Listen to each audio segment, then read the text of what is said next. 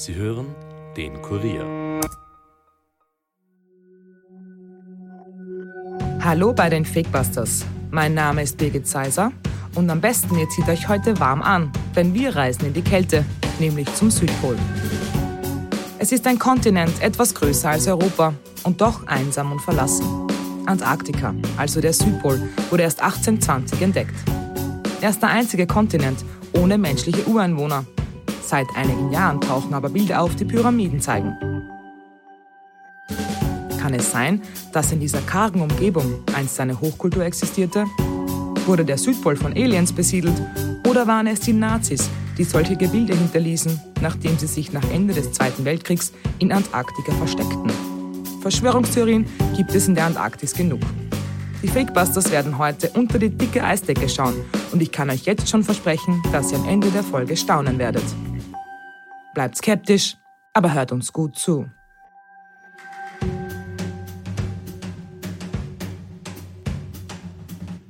One of the things I find most striking is the presence of Antarctica on ancient maps because we didn't discover it until 1820.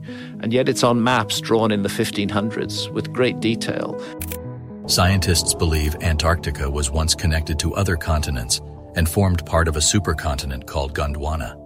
As the supercontinent broke apart, Antarctica drifted to its current location at the South Pole, where it has remained isolated for millions of years. Europeans' first recorded sighting of Antarctica was in 1820, when a Russian expedition led by Fabian Gottlieb von Bellingshausen became the first to lay eyes on the continent. Mysteriöse Pyramiden in der Antarktis geben der Internetgemeinde Rätsel auf. Auf Google Earth sind die pyramidenförmigen Strukturen unter dem Längengrad 79, 977277 und dem Breitengrad 819611749 zu bestaunen. Insgesamt drei dieser Gebilde wurden gefunden. Ihre Seitenlänge beträgt 400 Meter, ihre Winkel gleichen denen der Pyramiden von Gizeh. Theorien besagen, die Pyramiden könnten von Menschen gebaut worden sein, als in dem Gebiet noch ein wärmeres Klima vorherrschte. Seit 2017 machen Bilder von Pyramiden in der Antarktis die Runde. Wir hier in dem Bericht von ProSieben spekulieren Menschen auf der ganzen Welt seitdem, was es damit auf sich haben kann. Und ich muss zugeben, dass die Bilder, die von diesen Felsformationen gemacht wurden, wirklich sehr an Pyramiden erinnern, wie man sie aus Ägypten kennt. Ihr findet die Aufnahmen wie immer auf unserer Fakebusters Instagram-Seite. Macht euch am besten selbst ein Bild davon. Aber nicht nur diese Formen, die menschengemacht aussehen, sollen den Beweis dafür liefern, dass es einst eine Hochkultur oder anderes Leben in der Antarktis gab. Immer wieder liest man von Killerbakterien im ewigen Eis und 2020 entdeckten Forscher einen riesigen Krater mit einem Durchmesser von 500 Kilometern, bei dem nicht klar ist, um was es sich handelt. Abgesehen davon gibt es Weltkarten, auf denen die Antarktis präzise kartiert ist. Und das, obwohl sie erst hunderte Jahre später entdeckt wurde. Und dann ist da noch das Ding, ein Fossil, das Rätsel aufgibt. Wenn ihr das hört, vermutet ihr vielleicht auch schon, dass wir heute wieder in die Präastronautik abtauchen. Was hat es mit den mysteriösen Funden auf sich? Schauen wir uns zunächst einmal die Pyramiden an.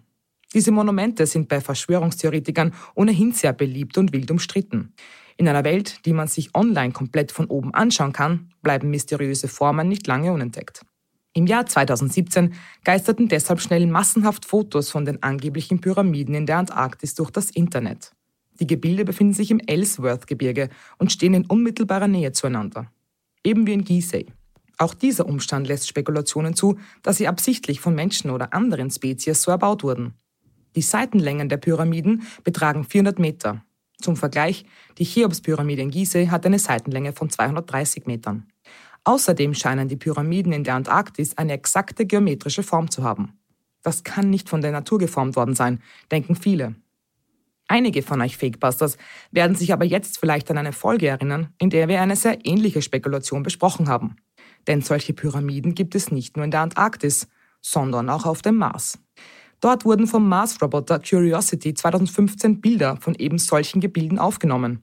Und auch sie befinden sich in unmittelbarer Nähe zueinander. Kann das alles ein Zufall sein? Nein. Und das sagt auch die Wissenschaft. Die Theorie, dass Menschen oder vielleicht Aliens solche Monumente am Mars und am Südpol errichtet haben, kann hier nämlich schon schnell widerlegt werden. Dr. Mitch Darcy, ein Geologe am Deutschen Forschungszentrum für Geowissenschaften in Potsdam, erklärte 2017 in mehreren Medien, was es mit diesen Funden auf sich hat. Die pyramidenförmigen Strukturen befinden sich im Ellsworth-Gebirge, das ist mehr als 400 Kilometer lang. Es ist daher keine Überraschung, dass es dort felsige Gipfel gibt, die das Eis durchbrechen. Die Gipfel sind eindeutig aus Gestein zusammengesetzt. Es ist keine komplizierte Form und kein besonderer Zufall. Per Definition ist es ein sogenannter Nunatak, einfach eine Spitze von einem Felsen, der über einem Gletscher oder ein Eisfeld hinausragt. Dieser dort hat die Form von einer Pyramide, aber das macht ihn nicht zu einer menschlichen Konstruktion. Es ist also einfach eine Bergspitze, die sich durch Erosion so gebildet hat. Genauso wie die Pyramiden auf dem Mars. Als Beispiel für solche Formen nennen Experten auch das Matterhorn in der Schweiz, das eine pyramidenförmige Spitze hat. Zwar sei es selten, dass solche Gebilde vier Seiten haben. Die Witterungsverhältnisse haben dieses Gestein aber eben seit Millionen von Jahren so geschliffen. Dass sie in unmittelbarer Nähe zueinander stehen, liegt vermutlich daran, dass die Witterung dort eben sehr ähnlich ist. Echte Verschwörungstheoretiker lassen sich davon natürlich nicht überzeugen und glauben, dass versucht wird, hier etwas zu vertuschen. Weitere Beweise für eine angebliche vergessene Hochkultur oder sogar Aliens zu finden, das ist nicht schwer. Und damit kommen wir zu dem Ding. Im Jahr 2011 waren Forscher aus Chile zu einer Antarktis-Expedition aufgebrochen. Dabei fanden sie ein 28 cm langes und 18 cm breites braunes Fossil. Die Wissenschaftler waren ratlos, um was es sich dabei handeln könnte. Trotz mehrerer Untersuchungen konnte man sich keinen Reim auf das Fundstück machen und die Forscher nannten es einfach das Ding. Auf den ersten Blick könnte man es für einen Schädel halten, aber nicht für einen menschlichen. Kann es sein, dass eine außerirdische Kultur einst den Südpol besiedelte und man hier einen Alienschädel gefunden hat? Selbsternannte Skeptiker aus der ganzen Welt waren sich schnell sicher, dass dem so ist. Die These. Ganz nach dem Oberpräastronautiker Erik von Deneken schwebt seit Millionen von Jahren ein Mutterraumschiff über der Erde, das Aliens hinabsendet, um den Menschen möglicherweise Technik zu lehren. Und hier kommen wir noch einmal zu den Pyramiden. Nur durch diese Alien-Technik konnten damals die Pyramiden von Gizeh erbaut werden, denn die Menschen wären zu diesem Zeitpunkt noch nicht fähig gewesen, so ein Monument zu errichten. Überhaupt sollen laut Präastronautik alle technischen Errungenschaften der vergangenen Jahrhunderte auf außerirdischer Technik beruhen. Weil die Menschen aber damals noch nicht wussten, dass es sich um Aliens handelt, nannten sie sie Götter. Und damit wären Außerirdische auch die Grundlage aller Religionen. Wenn euch dieses Thema interessiert, hört doch mal in unsere Folge hinein, in der wir Erich von Däniken interviewt haben. Das Ding, die Pyramiden in der Antarktis und noch weitere Indizien sollen klare Beweise für die Besiedelung von Aliens am Südpol sein. Was hat es zum Beispiel mit dem 500 Kilometer breiten Krater auf sich, der sich im ewigen Eis befindet? Im Jahr 2006 wurde bei Auswertungen von Satellitendaten unter dem Eis der Antarktis eine Anomalie entdeckt, wie man sie sonst nur vom Mond kennt. Man fand einen Krater mit einem Durchmesser von 500 Kilometern. Wie bei dem angeblichen Alienschädel war sich die Wissenschaft auch hier unsicher, um was es sich handeln könnte. Und so absurd es jetzt klingt, Verschwörungstheoretiker machen die Nazis dafür verantwortlich.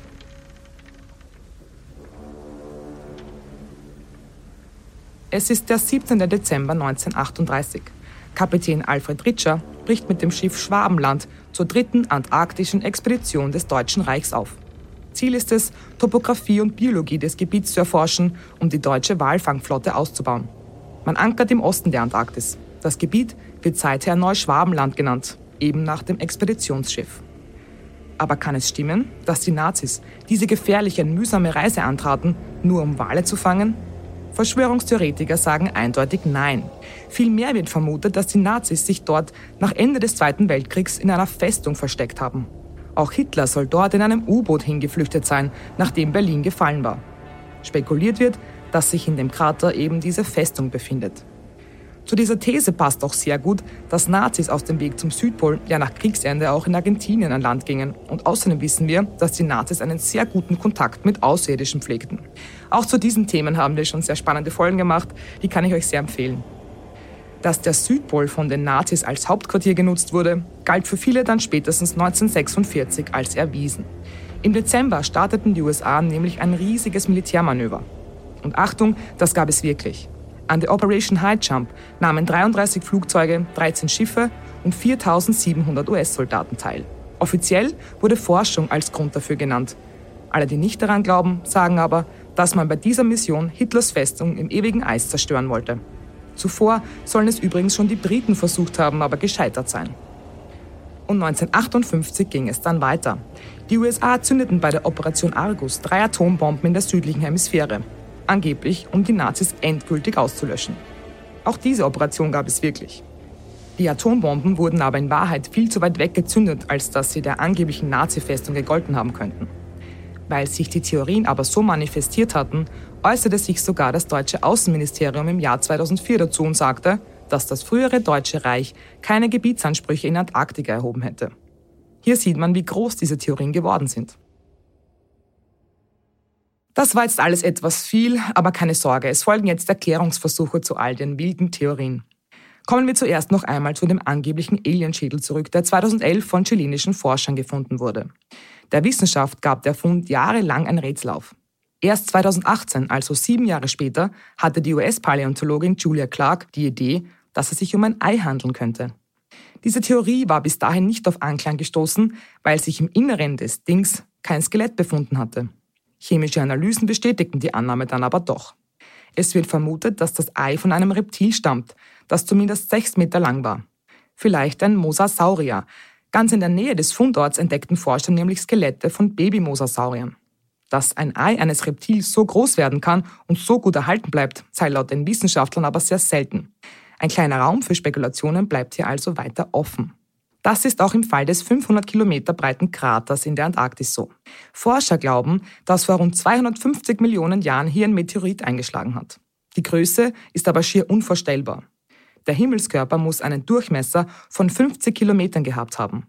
Das wäre 120 mal so groß wie jener Meteorit, der für das Aussterben der Dinosaurier verantwortlich gewesen sein soll. Das passierte dann aber erst knapp 200 Millionen Jahre später. Der Meteorit, der in der Antarktis den Krater hinterlassen hat, muss katastrophale Folgen für die Erde gehabt haben. 90 Prozent des Lebens wären ausgelöscht worden. Und wenn man Folgendes hört, kann man sich die Wucht des Einschlags vielleicht vorstellen. Der Einschlag verursachte wahrscheinlich einen Graben im östlichen Indischen Ozean und führte damit letztendlich zur Abspaltung Australiens vom Großkontinent Gondwana. Aus den Überlebenden entwickeln sich später die Dinosaurier. Diese Erklärungen klingen jetzt alle eher wenig nach Aliens und Verschwörung, sondern einfach nach Natur und Evolution. Und jetzt kommt das große Aber. Denn auf TikTok verbreiten sich gerade Videos von Graham Hancock, einem Wissenschaftsjournalist, der eine ganz andere Erklärung für die Entstehung der Welt und auch für die Antarktis hat. Er selbst gibt zu, keine archäologische Ausbildung zu haben, verkauft mit seinen Theorien aber Millionen von Büchern und beschreibt sich selbst als jemand, der versucht, die konventionellen Vorstellungen der Wissenschaft in Frage zu stellen. In seinen Büchern behandelt Hancock auch immer wieder das Thema Antarktis. Er vertritt Thesen des Diffusionismus, einer wissenschaftlichen Disziplin, die die Evolution im eigentlichen Sinne in Frage stellt. Die Fusionisten glauben, dass Technologien und Wissen durch kulturelle Überlieferungen, also quasi von Kultur zu Kultur weitergegeben wurden. Die Mehrheit der Archäologen glauben dagegen, dass Kulturfortschritte durch Evolution entstanden sind. Ein wichtiger Bestandteil von Hancocks Erklärungsansatz sind antike Landkarten. Hier erklärt er im Podcast von Joe Rogan, warum er glaubt, dass es in der Antarktis eine vergessene Kultur gab. We have evidence that somebody had the capacity to explore the world during the last ice age. One of the things I find most striking is the presence of Antarctica on ancient maps because we didn't discover it until 1820. And yet it's on maps drawn in the 1500s with great detail, which again were based on much older source maps that have now been lost to us. They call it the Southern Land and it's larger than it is today, but it was larger than it is today during the Ice Age. What the fuck is it doing on a map drawn in the 1500s, which we know was based on older source maps when nobody knew it existed in the 1500s? To me, the obvious answer is we are dealing with the fingerprints of a lost civilization that mapped the world and that left evidence of that mapping, which ancient map makers found and used and incorporated into their maps. Es gäbe also Beispiele dafür, dass die Welt schon während der letzten Eiszeit erkundet und entdeckt wurde. Es gibt antike Karten aus dem 16. Jahrhundert, die den Südpol erschreckend genau eingezeichnet haben. Offiziell wurde er aber erst 1820 entdeckt. Auf Karten, die später datiert sind, sieht man anstelle des Südpols einfach nur Wasser. Für Graham Hancock ist das der eindeutige Beweis dafür, dass es eine Hochkultur gibt, die das Wissen dann bis ins 16. Jahrhundert weitergegeben hat. Kann das stimmen? Sind die Erklärungen für die Phänomene, die wir gerade gehört haben, nur schlechte Ansätze, weil niemand die Wahrheit sehen will? Die Menschheitsgeschichte müsste umgeschrieben werden. Ich begrüße jetzt meinen Kollegen Armin Arbeiter, der mit mir zu dem Thema recherchiert hat. Hallo Armin. Ja, hallo Birgit. Bleiben wir gleich bei den antiken Karten. Du hast dir angeschaut, was es damit auf sich hat. Ja, genau. Es gibt mehrere Karten aus dem 16. Jahrhundert, die die Antarktis eingezeichnet haben. Am bekanntesten ist die Karte des Piri Reis. Und alle Erklärungssätze kann man auf den anderen bekannten Karten umlegen. Also Piri Reis war ein türkischer Admiral, der 1513 diese Landkarte für die Seefahrt angefertigt hat und darauf ist eindeutig die Antarktis eingezeichnet. Entdeckt wurde die Antarktis aber mehr als 300 Jahre später. Ja, das ist wirklich sehr komisch. Äh, ich habe mir das auch angeschaut und mit aktuellen Karten verglichen. Da ist das Gebiet zwar kleiner, aber Graham Hancock sagt ja, dass die Antarktis damals eben noch größer war, weil es mehr Eis gab. Wie erklärt die Wissenschaft das? Ja, das klingt natürlich sehr mysteriös. Aber so mysteriös ist es gar nicht. Zum einen wusste man im 16. Jahrhundert ja schon, dass es den Nordpol gibt. Die Annahme, dass es eine ähnliche Landmasse auch im Süden gibt, war also irgendwo logisch. Abgesehen davon hatte damals zwar noch kein Mensch die Antarktis betreten, es gab aber schon Entdeckungsreisen in die Gegend. Also man wusste, dass es dort Eis gibt. Dass die Karte so akkurat ist, stimmt natürlich auch nicht. Sie ist zwar als eine der genauesten Seekarten bekannt, aber eben nur in dem Kontext, dass sie sehr alt ist. Okay, das ist eine sehr logische Erklärung und die auch plausibel klingt.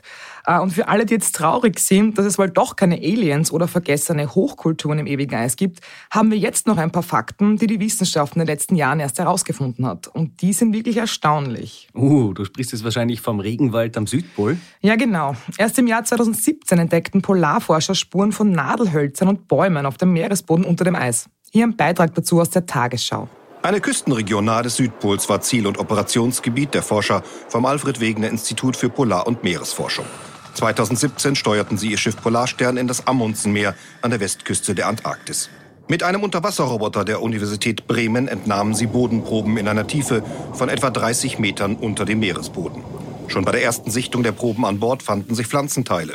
Die Bohrungen hatten Reste eines Waldes aus dem Boden geholt, Wurzel von Nadelhölzern, Pollen, Spuren von Blüten. Wir hatten Jahresdurchschnittstemperaturen an diesem Ort vor 90 Millionen Jahren von 12 bis 13 Grad Celsius im Jahresdurchschnitt. Das heißt, es war wärmer als heute in Deutschland und Sommertemperaturen von 20 bis 25 Grad Celsius. Und ähm, das hätten wir für diese hohen Breiten so nah am Südpol in dieser Extreme nicht erwartet. Das Foto vom Regenwald am Südpol werde ich euch gerne wie immer auf unserer Instagram-Seite posten.